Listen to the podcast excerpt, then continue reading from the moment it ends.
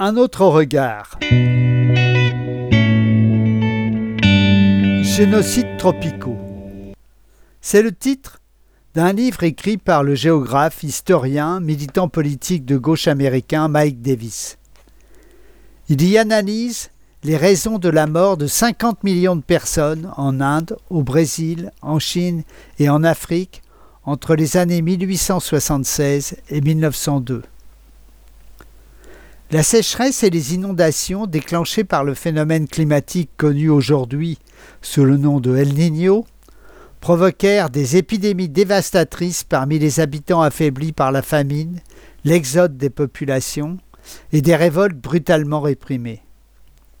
En Éthiopie et au Soudan, près d'un tiers de la population périt. Chaque vague de sécheresse, chaque catastrophe permet des avancées impérialistes, car les empires saisissent l'occasion pour exproprier les terres communales, accaparer les ressources agricoles et minières, voire même se tailler de nouvelles colonies. Si c'est le phénomène El Niño provenant des bouleversements du système climatique qui déclenche la situation catastrophique, elle a été aggravée de façon meurtrière par les colonisateurs, qui ont imposé dans ces pays l'économie de marché, instauré le marché libre des céréales au niveau mondial. Les prix sont fixés par le marché mondial sans aucun rapport avec la réalité des échanges locaux. La concurrence provoque un effondrement des revenus agricoles au Brésil, aux Philippines, de l'Inde à l'Afrique. Et lors des périodes de pénurie, des envolées des prix. Les petites réserves locales de céréales sont emportées dans ce grand marché. Les communautés villageoises qui organisaient la gestion collective des catastrophes naturelles, la réciprocité traditionnelle, sont détruites isolant les victimes face aux ravages provoqués par cette concurrence mondiale. Dans l'Inde britannique, des millions de personnes meurent de faim aux portes d'entrepôts pleins de céréales, stockées pour spéculer sur la hausse des prix, quand elles ne sont pas exportées vers l'Angleterre, grâce aux chemins de fer nouvellement installés, ou sur des chantiers de construction des canaux et de voies ferrées, en étant moins nourries que dans des camps de concentration allemands de la Seconde Guerre mondiale.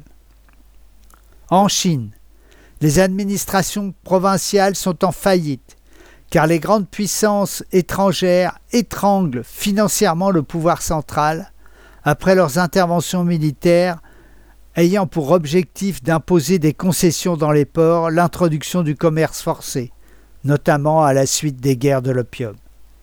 Il n'est plus possible de faire parvenir des réserves de céréales aux régions décimées par la famine. Au Brésil, les négociants engrangent des profits spectaculaires au lieu de soulager les régions dévastées par la famine. Pendant que l'Église prêche que la sécheresse est le châtiment infligé au Brésil pour avoir accepté les mœurs matérialistes.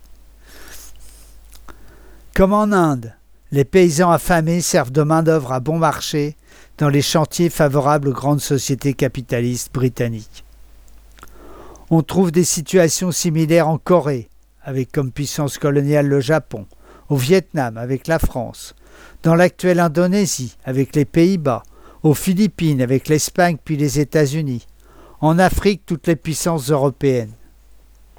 Un exemple parmi tant d'autres.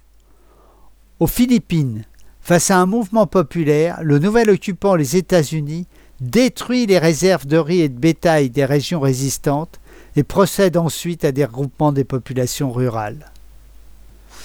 La catastrophe que représente la mort de millions de personnes dans le dernier quart du XIXe siècle a été un choix politique aux effets majeurs. Durant les deux siècles de la domination britannique en Inde, entre 1757 et 1947, le revenu par habitant n'a pas progressé. Il a même régressé de 50% dans cette seconde moitié du XIXe siècle. Au Brésil, économiquement dominé par les Britanniques, la croissance du PIB par habitant au cours du XIXe siècle a été nulle, alors que celle du Mexique était de 150%, des États-Unis de 600%. Mike Davis résume ce choix en une phrase.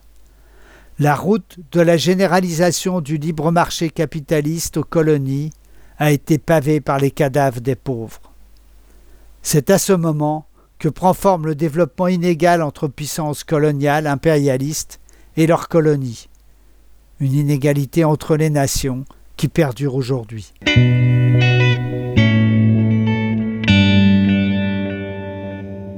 Chaque vendredi sur le site du NPA 76, retrouvez Un autre regard, podcast sur l'histoire des luttes des exploités et des opprimés contre les dominants, loin de l'imagerie officielle, y compris à gauche, ces moments qui éclairent les combats d'aujourd'hui.